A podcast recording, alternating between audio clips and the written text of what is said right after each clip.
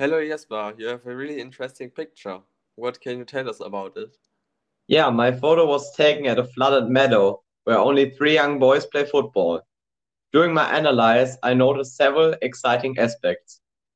Because the three young boys only have simple shorts on and their goal is made of wooden poles, I think the young boys come from poor living conditions.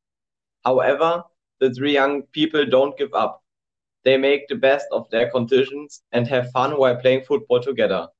The picture shows also that fog and a flooded meadow can stop the young uh, guys from training. The effect of the orange light and darkness is to create a mystic and dramatic atmosphere, what makes the situation more attacking and inspiring. But what's about your picture? It is very scary, isn't it? Yes, first it's uh, very scary, but I think the photographer wanted to show us another point of view about scary and big animals, like sharks. In this photo, he shows sharks can be friendly too. The selfie shows they are very close to each other and the diver can trust the shark.